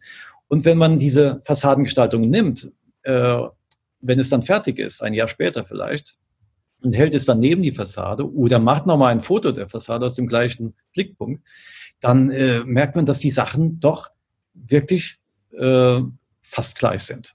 Also ja. habe ich etliche Beispiele dafür. Also, und weil man das so erlebt hat, äh, kommt es unweigerlich an diesen Punkt, dass man sagt, das kann noch nicht alles gewesen sein, nur Fassaden zu gestalten. Mhm. Und dann nimmt man sich, wie ich das gemacht habe, mal eine Auszeit, fährt drei Monate in die Toskana, überlässt den Kindern das Büro, äh, was sie mehr äh, recht als schlecht äh, meistens verlassen hatten. Also mich haben später oder in Italien Leute angerufen und haben gesagt, was ist, äh, haben Sie, haben Sie dicht gemacht? Äh, ist ja niemand im Büro und äh, naja, es musste auch sein, das war eine schöne Zeit, ähm, das auch so kennenzulernen. Und nach dieser Zeit war es mir ganz klar, ich hatte noch einen anderen Arbeitsname, ähm, aber war die Citybox schon eigentlich schon in meinen Gedanken, in meinen Zielen fest verankert. Und ich habe mir gesagt, ich will mit diesem Wissen, was ich schon habe, ähm, natürlich schöne Häuser bauen, aber ich will mit dem Wissen, was ich auch habe über Technik, auch gute und gut funktionierende Häuser bauen. Und ich will auch den Umweltgedanken äh, fest integrieren. Ich möchte nicht, dass das größte Müllaufkommen der Welt Bauschutt ist, weil man in München ja manchmal noch nicht mal 30 Jahre einem Haus gibt, bis man es wieder abreißt. Ähm, da habe ich gesagt, das kann irgendwie nicht sein. Äh, es muss möglich sein, ein Haus so zu bauen, dass es einmal sehr lange hält, dass die Materialien, die drin sind, äh, in der Zwischenzeit, wo das Gebäude alt wird, auch wieder nachwachsen können, dass man nicht irgendwelche Ressourcen ständig dafür verschwenden muss, dass der Mensch sich darin wohlfühlen kann, dass er gesund leben kann, und äh, dass die äh, Klimatechnik, die ja heute auch ganz wichtig ist äh, wegen der CO2-Verschmutzung, dass man die so sauber macht, dass man ein gutes Gewissen dabei haben kann. Diese Ziele waren eigentlich ganz klar auf der Agenda gestanden und dann hat es natürlich eine lange Zeit gedauert, das Stück für Stück zu, zu erledigen. Also mein, mein, mein erster Ansatz war, wie kann ich die Gestaltung beziehungsweise die Planung des Gebäudes äh, systematisieren, digitalisieren. Mhm. Äh, ist das überhaupt möglich? Kann man auf einen Architekten verzichten? Äh, also ich muss sagen, ich habe leider nicht viele rühmliche Werke von Architekten gesehen. Also wenn man auf irgendwo auf Baugebiete geht, sieht man, äh, wenn man die Gegend kennt und auch die Architekten kennt, sieht man genau, welcher Architekt welches Haus gebaut hat. Mhm das soll ja eigentlich gar nicht sein, weil das Haus soll ja ein individuelles Teil des, des Eigentümers sein. Also deshalb war meine Aufgabe bei der Fassadengestaltung immer, wie sieht das Gebäude aus, äh, was, äh, was diesen Leuten äh, gefällt und nicht, was mir gefällt. Ich kann nur meine, meine Erfahrung, meine Sensibilität zur Verfügung stellen äh, um die Leute dahin zu bringen, dass sie ihr Gebäude noch her haben. Und das Gleiche habe ich, musste ich ja dann umsetzen für einen unbekannten Bauherrn, also für die ganze Menschheit im Prinzip. Deshalb ist das auch ein Haus geworden, was für alle Klimagebiete funktioniert. Also egal, ob man das auf den Nordpol stellt, in die Sahara oder sonst auf äh, irgendwo hin, das funktioniert immer, dieses Gebäude, und es funktioniert autark. Das heißt, man braucht keine Energie zuzuführen und es versorgt einen komplett. Ich gehe heute so weit, dass ich sage, eigentlich ist das sowas wie das bedingungslose Grundeinkommen, was wir ja eigentlich äh, wahrscheinlich nie schaffen können, weil es immer genügend Neider gibt, die da äh, nicht zustimmen oder Politiker, die diesen Weg einfach nicht gehen wollen, obwohl er von unserer sagen wir, sozialen Struktur aus fast zwingend notwendig wäre, weil es einfach nicht mehr genügend Arbeit gibt äh, für, für die vielen Menschen in der Zukunft. Ja. Ähm, aber das ist ein anderes Thema.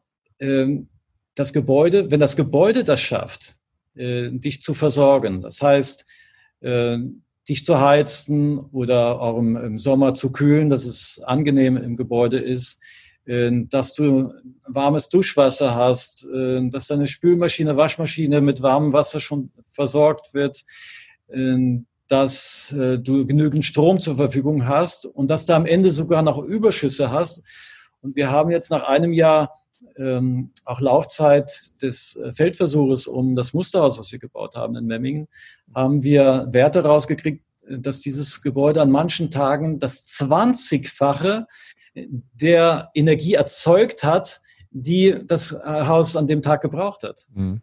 Das Gut, das braucht es wahrscheinlich ja auch, weil ja, ich gehe mal davon aus, dass wahrscheinlich ein Großteil der Energie durch Photovoltaik-Elemente erzeugt wird, nicht wahr? Mhm.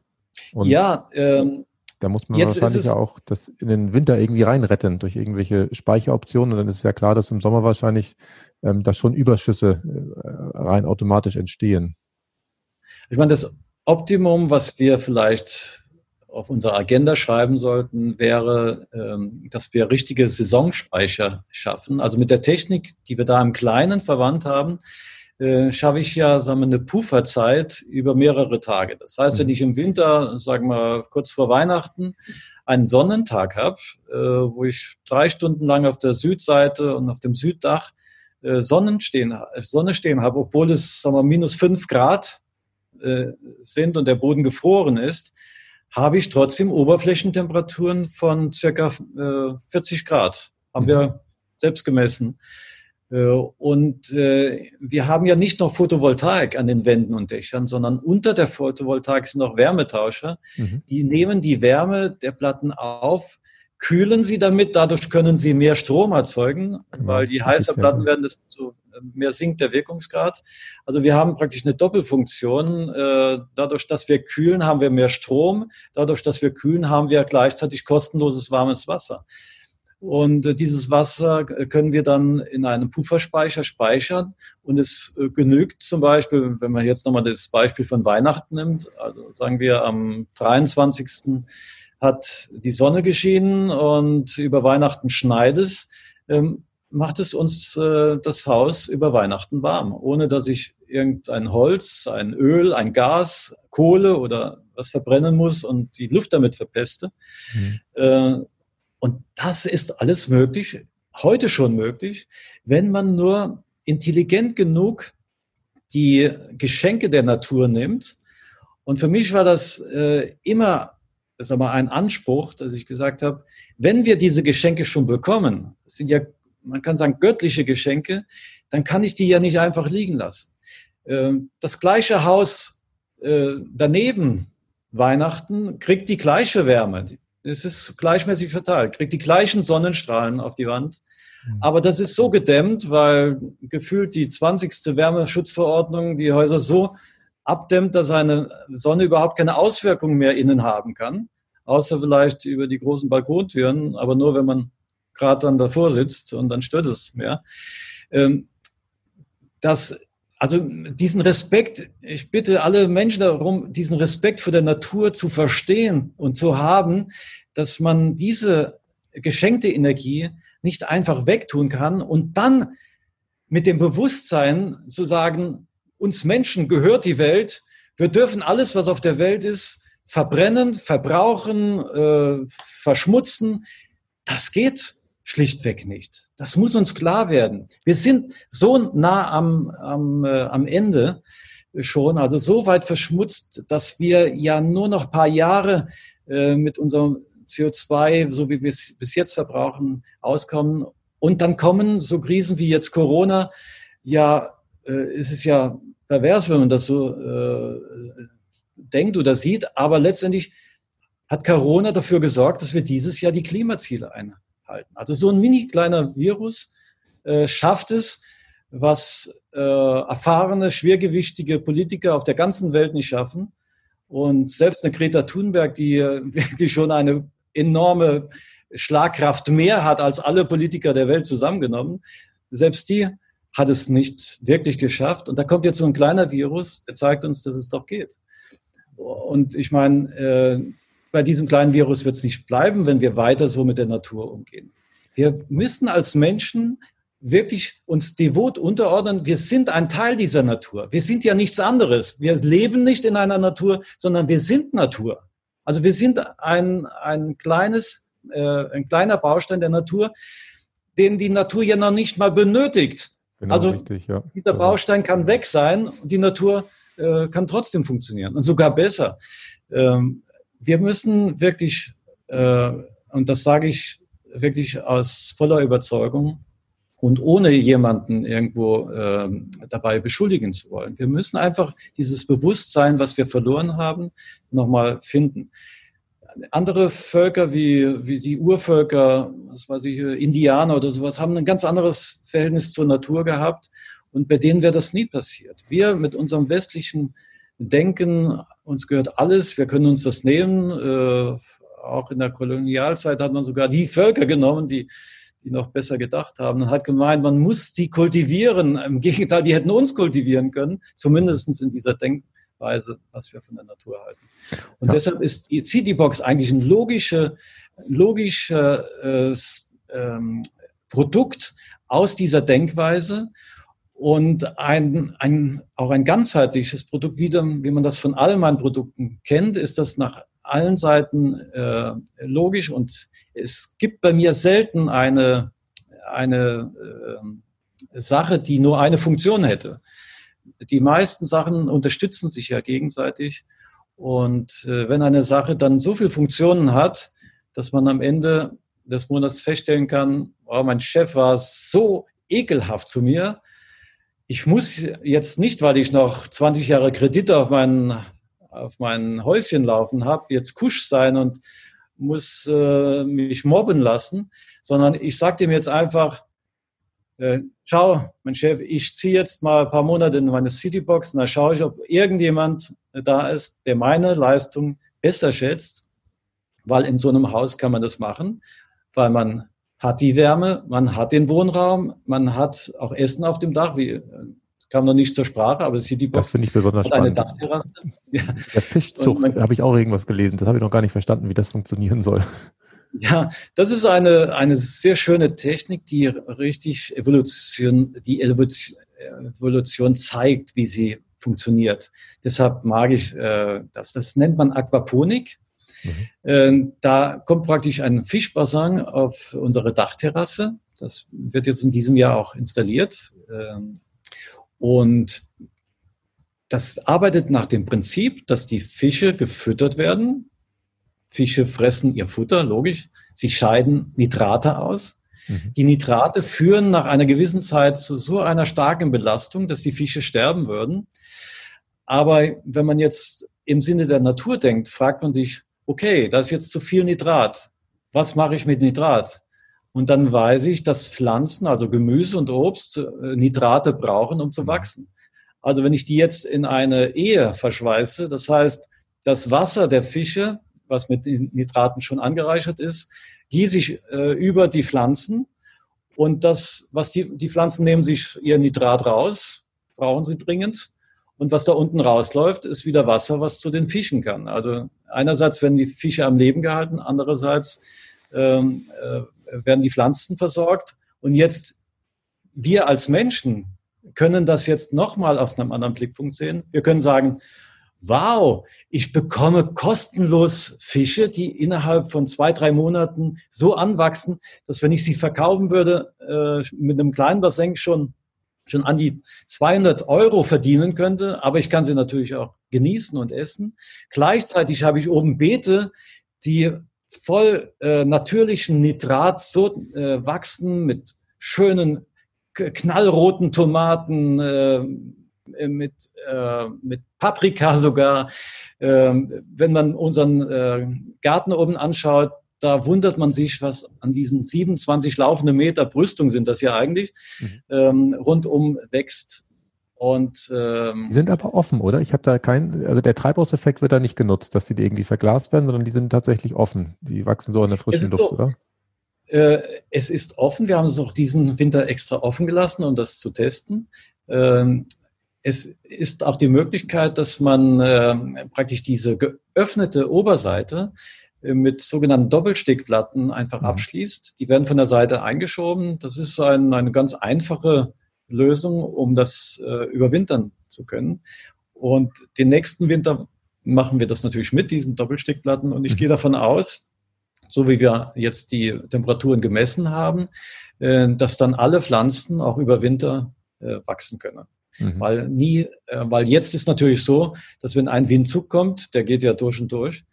Ähm, aber es gibt noch eine andere schöne, ähm, ne, ein anderer schöner Nebeneffekt durch diese Klimatechnik. Wir haben ja diese Wärmetasche auch im Dach drin.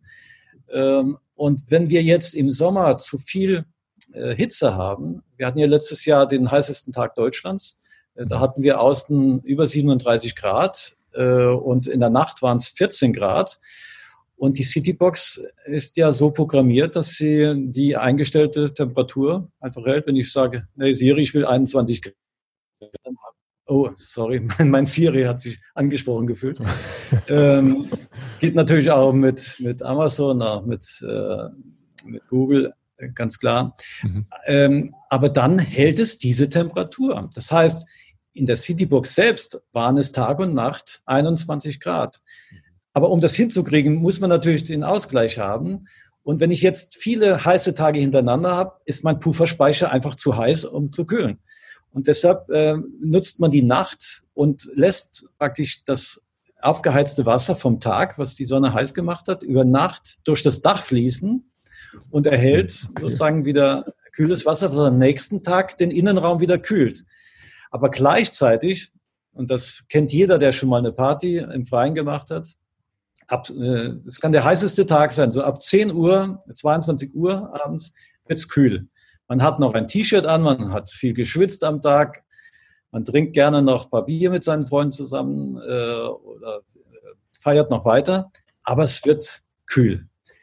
Das äh, hat aber jetzt bei der Citybox mit diesem äh, thermisch äh, aktivierten Dach, ist das nicht so weil wir lassen ja nachts das warme Wasser des Tages durchfließen und das ist wie eine Heizung und das ist eine Strahlungsheizung, weil sie ein Walmdach ist, tut das von vier Seiten dann äh, die Hitze auf die, auf die Wärmestrahlung, ist ja keine Hitze, die Wärmestrahlung auf die Leute leiten und das ist dann einfach angenehm warm. Total so hat man praktisch. einen ganz kleinen Nebeneffekt, wie Luxus, aber es ist notwendig, um am nächsten Tag wieder ein, kühlen, ein kühles Wohnzimmer zu haben. Okay. Sehr, das also ist, ich bin also begeistert. Mit Citybox sind so viele Sachen möglich. Es ist, äh, selbst mich hat es während der Bauzeit noch überrascht, weil ich ja auch nicht aufhöre mit Denken, dass ich immer noch neue Ideen auch noch mit äh, kurzfristig mit eingebaut habe, die nochmal mehr Synergien geschaffen haben, ähm, als das vorher geplant war. Und in dem Buch, was ich vorgeschrieben habe, äh, sind ja schon in 50 Kapiteln, war ja schon alles vorgegeben. Aber nachdem das Haus fertig ist, äh, glaube ich, kann ich noch zehn Kapitel dazu schreiben. Okay, ich glaube also ich bin ja. nahezu sprachlos. Ich muss auch zugeben, ich bin von diesen Raumkonzepten total eingetragen gewesen, die ich auf der Website gesehen habe. Da wird dann eine Küche, eine Rundküche, muss man sich vorstellen, äh, mit, mit neun Quadratmetern, also jetzt nicht alles winzig wie im, im Campingwagen oder sowas, sondern richtig begehbar, äh, innerhalb von Sekunden in ein Schlafzimmer verwandelt wo ich auch dachte, das kann doch nicht sein. Das ja. ist äh, phänomenal. Da kommen wahrscheinlich, ja. wahrscheinlich ja, das gehört eigentlich zu diesem, ja, ja, das ist das eine. Das andere ist aber auch, äh, diese, dieses Raumkonzept lebt äh, auf einer multifunktionalen Basis. Das heißt, ich habe mir gesagt, ich will dieses Gebäude, dieses Musterhaus zu einem Beispiel machen, äh, wie viel Energieüberschüsse man erzeugen kann. Dann achtet man natürlich darauf, dass man möglichst, äh, sag mal, wenig Energie auch verbraucht. Und mehr Raum, mehr Fläche verbraucht mehr Energie. Mhm. Sowohl wenn ich äh, Kälte brauche, wie auch wenn ich, Hitze, wenn ich Wärme brauche im Winter. Und äh, deshalb ist eine einfache Denkweise, ich halte den Raum möglichst klein. Und ich hatte das vorher so ausgerechnet, auf der Basis der durchschnittlichen äh, Wohnungsgröße in Deutschland für eine Person. Auf dieser Grundlage ist genau diese 66 Quadratmeter. Ähm, 64 ist, ist das Mittel in Deutschland und 66 ist die Citybox. Und da war natürlich jetzt notwendig, wenn man sagt, ich will trotzdem ein voll funktionierendes Schlafzimmer haben, also wo ich keine Enge habe, nicht ein Bett irgendwo in die Ecke reingezwängt oder äh, wie in den Tiny Houses äh, kurz unter dem Dach mhm. und ich äh, ersticke oben, weil die Luft einfach zu schlecht ist oder im Winter am Abend schwitzig und morgens gegen früh erfriere ich oben. Ähm, das wollte ich ja nicht haben. Ich wollte ja ein, ein vollwertiges, luxuriöses, zumindest ein, ein, ein, ein Raum, wo man sich sehr wohlfühlen kann, wo man sich auch keine Gedanken machen muss, ist es jetzt zu warm, zu kalt, sondern äh, wo man einfach sich darauf verlassen kann, auf die Systeme, dass sie für einen arbeiten. Und äh, deshalb ist es notwendig, also das sind dann ungefähr 100 Kubikmeter äh, Luft im, im äh, Erdgeschoss in diesem Raum. Und der ist mit diesen äh, Systemen, wie wir sie geschaffen haben, also mit einer äh, Deckenstrahlungswärmeheizung, äh, also das, das kann man sich so vorstellen, ähnlich wie eine Fußbodenheizung, nur an der Decke. Mhm. Und da hängt äh, dann praktisch nur ein, ein Spanntuch drunter. Also das sieht aber aus wie eine glatte, verputzte und äh, gemalerte Decke aber die lässt äh, das durch äh, die Wärme sehr gut durch. Manche Leute, wenn sie es das erste Mal hören, sagen, wie Wärme von oben, kriegt man da nicht einen heißen Kopf.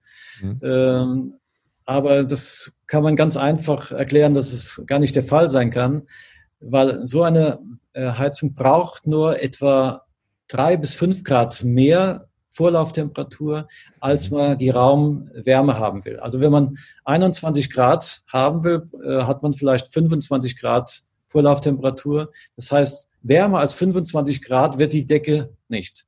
Und wie jeder weiß, wir haben Körpertemperatur circa 36 Grad, wir Menschen.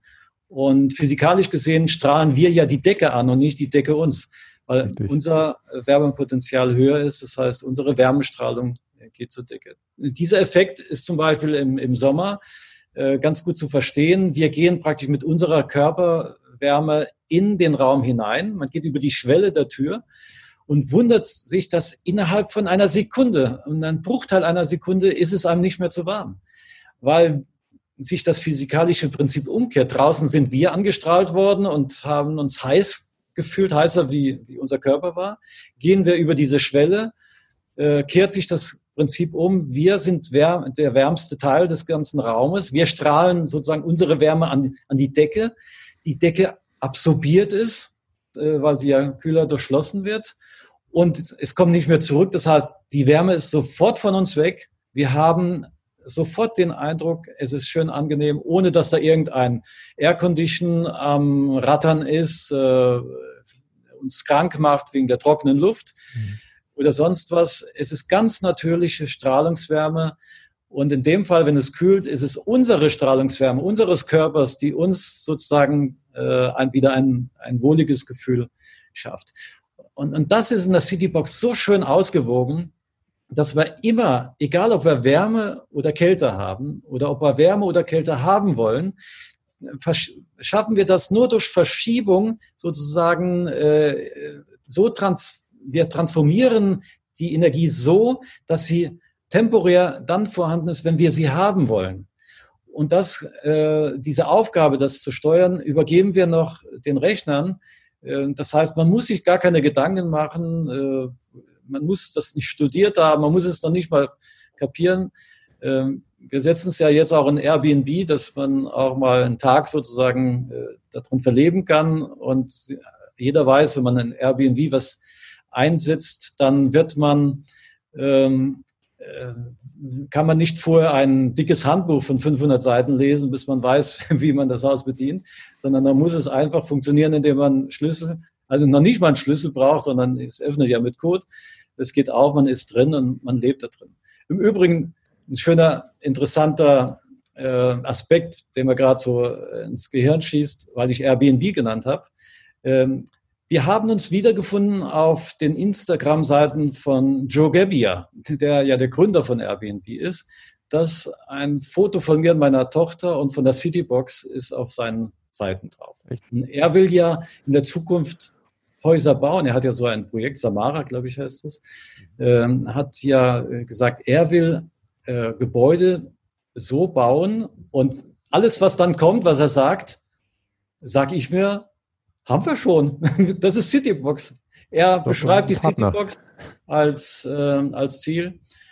Ja, meine Tochter war äh, auch schon in, äh, in, der Zentrale, aber wir haben ihn noch nicht, persönlich haben wir ihn noch nicht kennengelernt. Aber okay. wir sind Kontakt. Ah, ich finde es total spannend. Jetzt habe ich natürlich noch die Frage, was kostet so eine Citybox? Also ich habe gesehen, man kann im Prinzip auch äh, einen KfW-Kredit darüber äh, aufnehmen und du hast auch diese Idee skizziert, in einer wohnt man, eine vermietet man. Seid ihr schon so weit, dass ihr sagen könnt, da gibt es wirklich ein Preisschild dafür oder ist das erst in den kommenden Monaten dann wirklich äh, konkret zu erwarten? Nee, es gibt eine sehr äh, genaue Kalkulation darüber.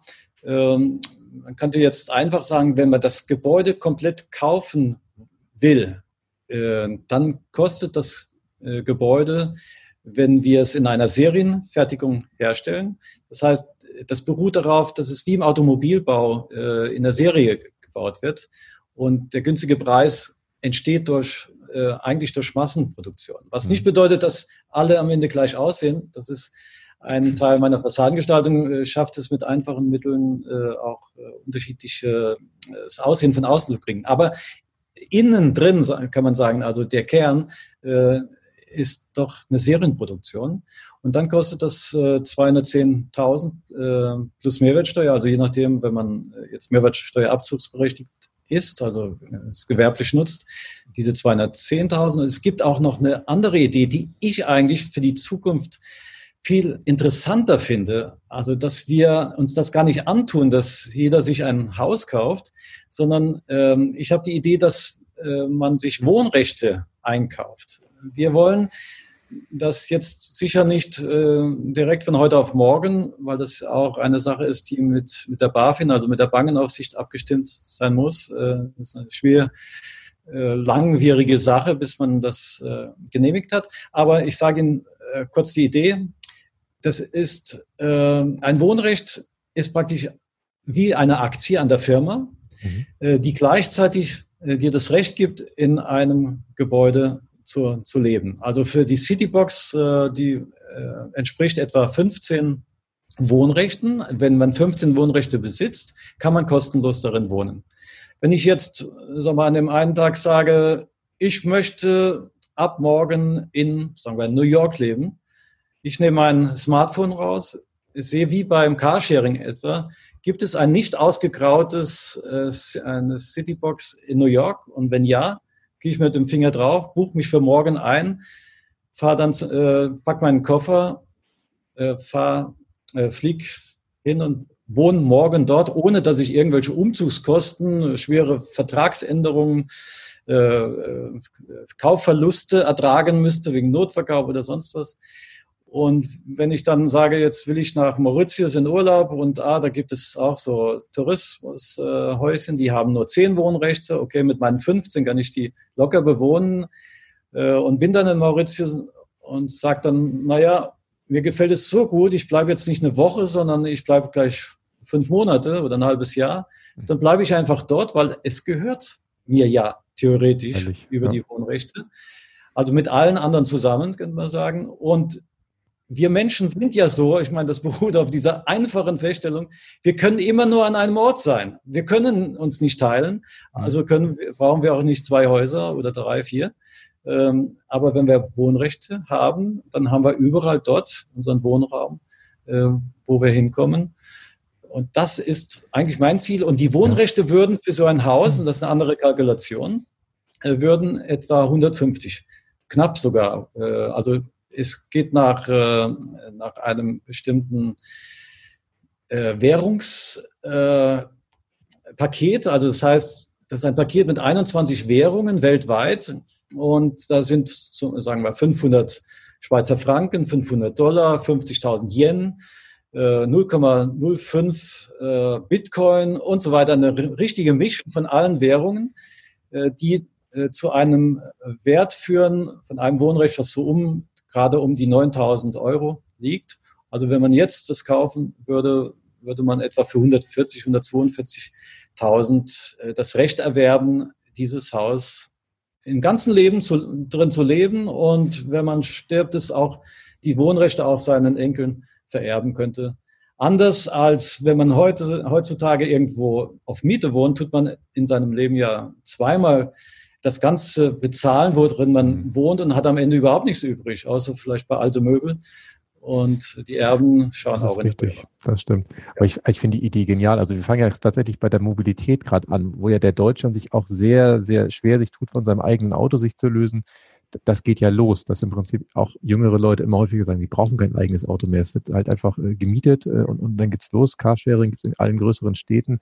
Aber dass man praktisch äh, äh, Flatsharing oder Haussharing macht, das ist tatsächlich, es liegt auf der Hand. Das ist der nächste Schritt, dass im Prinzip das einfach äh, das nächste ist. Und ich glaube auch deswegen gibt es auch wahrscheinlich dieses globale globale Botschafternetzwerk, was ich bei dir gesehen habe, weil da hatte ich mir auch gefragt, Mensch, das ist ja in Deutschland noch nicht mal, ich sag mal, in Serie gegangen, jetzt äh, denkt äh, Manfred schon an die ganze Welt, aber jetzt habe ich es verstanden, dass im Prinzip das einfach mehr ist als einfach nur ein Haus, was man sich dann für sich kauft, sondern es ist ein, ein, ein Wohnkonzept sozusagen, was da ja. nachhaltig verbreitet wird.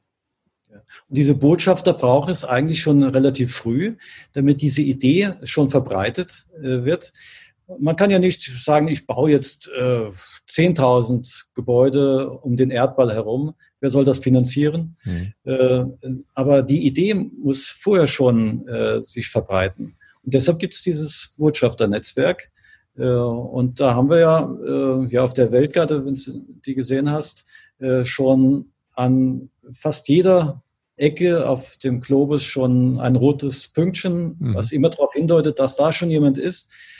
Das sind meistens Leute, die entweder Deutsche sind, die dort leben, oder Leute, die von dort sind, in Deutschland studiert haben, ähm, aber auch ähm, aus, aus dem erweiterten Netzwerk heraus Leute, die einfach sagen, das ist toll, das will ich gerne in meinem Land unterstützen. Äh, da brennen wir auch dafür und wir haben alle gemeinsam das Ziel, ähm, dass es dann so weit kommt, dass wir diese erweiterte Mobilität haben. Ich sehe das wirklich, das ist äh, Mobilität 4.0. Mhm. Schau, zu dem Haus, zur Citybox gehört ja auch ein Auto. Wir haben jetzt in Memmingen noch den glücklichen Zufall, dass drei Kilometer Entfernung ein Flughafen ist.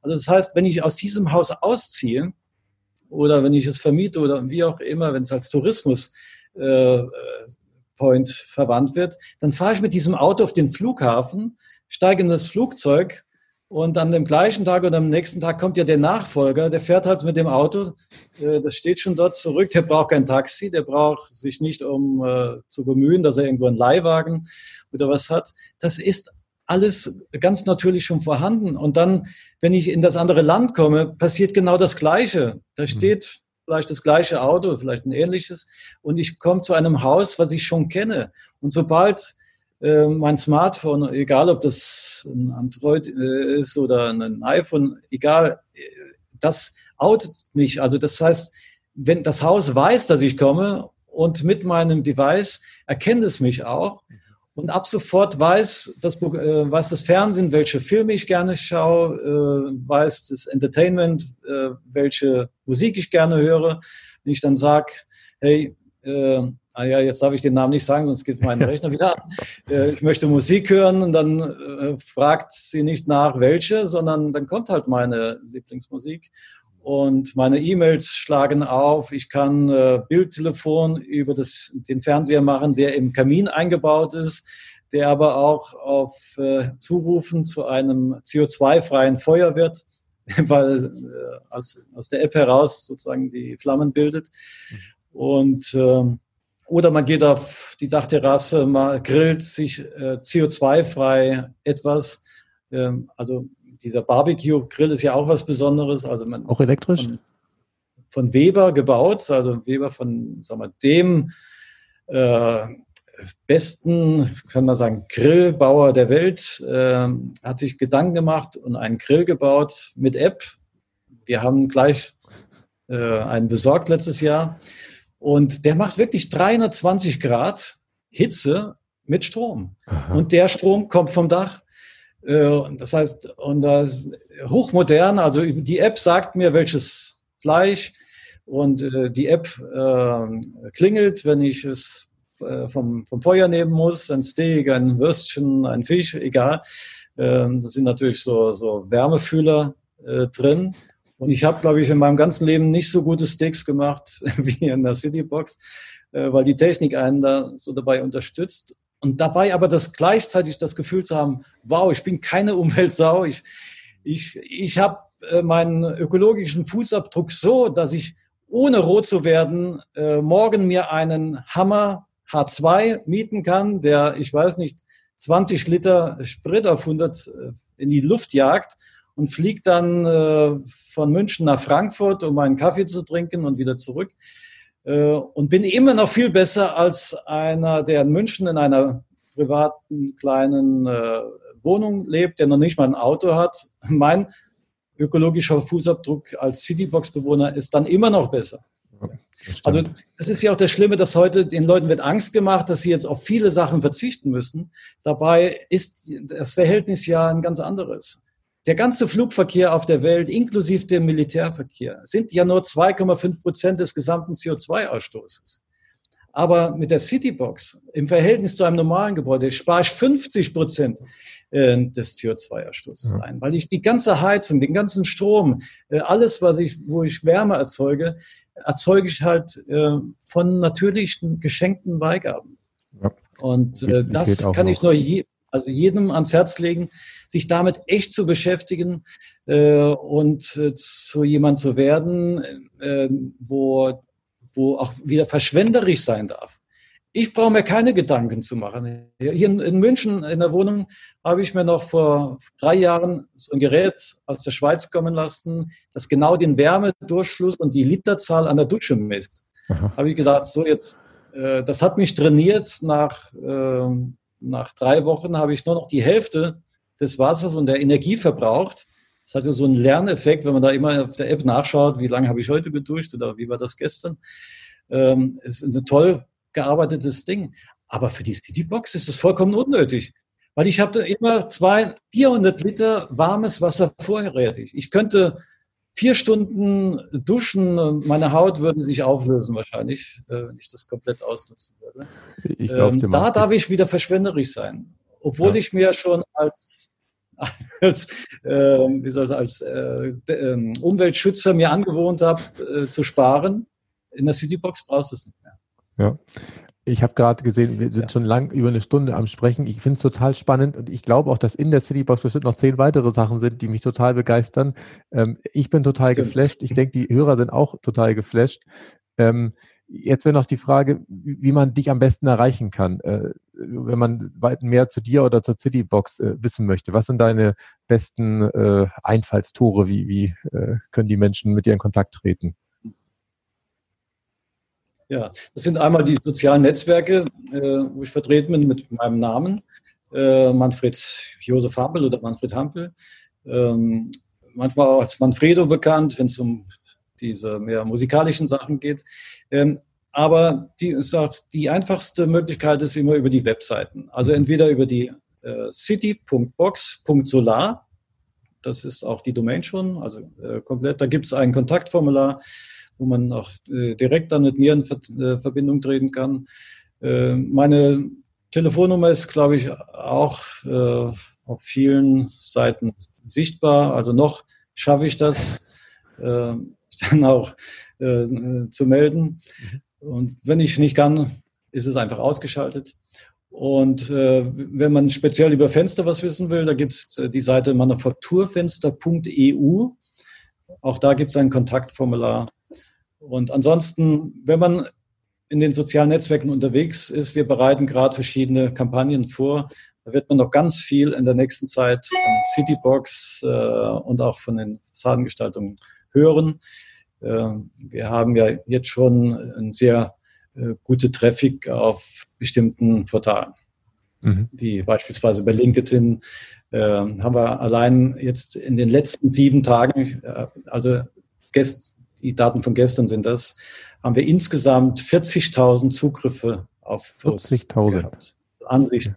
40.000 in einer Woche, also in sieben Tagen. Ähm, da sind Einzelne dabei, die haben schon nach einer Stunde 870 äh, äh, Ansichten. Oder jetzt haben wir einen, der hat 12.750. Nur mhm. ein, eine Sache. Es, es, beschreibt nur ein ganz kleines Teil der Citybox. Ich äh, habe so viel äh, in mir, ich könnte jeden Tag dreimal posten, aber ich beschränke das auf einmal. Und äh, unendliche äh, Ideen schlummern noch in mir, was ich gerne der Menschheit erzählen würde. Und das kommt auch noch. Stark. Und die Grundidee ist wahrscheinlich, dass du einfach regelmäßig jeden Tag oder dreimal die Woche oder in so einem Rhythmus was postest und die Leute wahrscheinlich einfach dann äh, das regelmäßig ausgespielt bekommen, weil es einfach äh, die mhm. Kontinuität ist, würde ich davon ausgehen. Oder LinkedIn, ähm, das ja ein sehr gutes Netzwerk geworden ist. Äh, viele Leute, die vorher bei Xing waren, sind äh, übergesprungen und man merkt auch, dass das extrem schnell anwächst und sehr erfolgreich äh, ist. Also ich habe die Regel, dass ich einmal am Tag poste. Manchmal kann ich mich nicht zurückhalten, dann kommt auch noch ein zweites und ein drittes. Wenn besonders sagen wir, wichtige Nachrichten sind, wie letzte Woche, wo der Solardeckel gefallen ist, das kann man natürlich nicht einfach am nächsten Morgen erst bringen. Das muss sofort mhm. raus, weil das Freude ist, äh, weil das ein Tag ist, auf den man gewartet hat, weil man da auch schon drüber gepostet hat, dass man hingewiesen hat auf die Petition und so weiter. Das äh, war ein Glückstag gewesen und das muss dann natürlich auch äh, on air, das geht gar nicht anders. Ja. Und dann, was ich jetzt auch äh, begonnen habe, also ich muss sagen, ich bin ja eher so mehr ähm, nicht so der typische ähm, Live-Video-Mensch, aber ich habe gemerkt, das ist ein Riesenpotenzial. Äh, und äh, so habe ich mich jetzt äh, ein bisschen fit machen lassen. Es gibt eine, Frau Balschow, wer die kennt vom ZDF, ähm, äh, bietet das an, ist wunderbare Informationen bekommt man dort vermittelt und die kann man sofort umsetzen. Und ich kann mich erinnern, vor äh, erst vor vier Wochen äh, habe ich äh, ein, ein erstes Live-Video aufgenommen. Und äh, ich habe letzte Woche eins aufgenommen und die Frau Balschuh hat es äh, sich angeschaut, hat gesagt, wow, richtig, richtig gut. Mhm. Und wenn ich das dann vergleiche, also für mich äh, selbstkritisch vergleiche, dann sage ich, da liegen Welten dazwischen und da liegen aber auch nur ein paar Tage dazwischen. Das heißt, jeder kann das und man muss das einfach, man muss diesen, diesen Schritt einfach gehen, sich das zutrauen und ja, wie wir jetzt ja auch, wir wir sprechen, es können andere äh, zuhören und so können sich die Gedanken verbreiten. Und man letztendlich die Krise hat es uns auch nochmal so einen Schubs gegeben und äh, gesagt, komm, das ist die Möglichkeit, dich zu verbinden. Äh, du musst nicht immer äh, im gleichen Raum mit den Leuten sitzen, sondern deine Information ist wert. Und jeder Mensch hat solche Informationen. Wert genug, es in die Öffentlichkeit zu bringen. Ja, unser, das ist letztendlich Evolution. Das ist ein Teil der Evolution, ist die Wissensverbreitung. Was der eine schon erfahren hat, braucht der andere nicht schmerzhaft zu erfahren. Ähm, und in dem Sinn, äh, ja, sind wir alle ein Teil der Natur, ein Teil der Evolution. Und äh, ich kann nur allen dazu raten, das genauso zu machen, sich auf das, was sie gut können, sich zu konzentrieren, weil dann werden sie neue Erkenntnisse noch äh, bekommen, die anderen mitteilen und dann geht es allen gut am Ende. Das war ein sehr schönes Abschlussstatement. Vielen Dank dafür, Manfred. Vielen Dank für das Gespräch. Ich fand es ja. total inspirierend und äh, ich hoffe, die Zuhörer können auch ganz, ganz viel davon mitnehmen. Ja, fand es auch toll, dass du sowas machst und äh, auch die Vorbereitung bestens. Danke dir. Danke. Nachhaltig reich. Das Wichtigste nochmal in 60 Sekunden. Besonders bemerkenswert fand ich tatsächlich Manfreds Begeisterung von der Schönheit in diesen ganz alltäglichen Dingen. Dass man den goldenen Schnitt auch im Finger, im Arm, im Verhältnis zum gesamten Körper erblicken kann. Und wenn man dafür diesen Blick hat, versteht man auch, ähm, wie Manfred praktisch diese schönen Fassaden erstellen können. Und wenn ihr mal auf seine Website guckt, seht ihr es, man blickt drauf und, und sie sehen einfach schön aus, diese Fassaden. Also total toll und ähm, das tatsächlich auch was, ähm, was natürlich auch wieder nachhaltig ist, weil es einfach äh, den Menschen erfreut und man ähm, dadurch positive Emotionen weckt. Und von der Citybox, von diesem neuartigen Gebäude, da, da bin ich einfach total überzeugt von, weil es sich einfach um ein ein Ökosystem handelt. Also man erkennt überall Kreisläufe, alles ist von vorne bis hinten so richtig schön ganzheitlich durchdacht. Ähm, egal, ob es jetzt meinetwegen darum geht, dieses nitratbelastete Fischwasser wieder zu nutzen, indem man es praktisch für die fürs Gemüse zum Gießen und auch zum Düngen äh, verwendet oder auch die Kühlung der Photovoltaikelemente, um natürlich einerseits den Wirkungsgrad zu erhöhen, aber andererseits die Wärme auch wieder gleichzeitig zu nutzen. Also einfach äh, genial an der Stelle. Ja, ich hoffe, dass euch die heutige Folge äh, gefallen hat und ihr zum Thema Nachhaltigkeit am Bau was mitnehmen konntet. Ich bin gespannt auf eure Rückmeldung und auch tiefergehenden Fragen, die ihr mir gerne unter podcast.klaushartmann.de zusenden könnt. Bis zum nächsten Mal. Tschüss. Nachhaltig reich. Kein erhobener Zeigefinger, eher ein Blick für die Möglichkeiten. Und mehr Möglichkeiten findest du im www auf klaushartmann.de.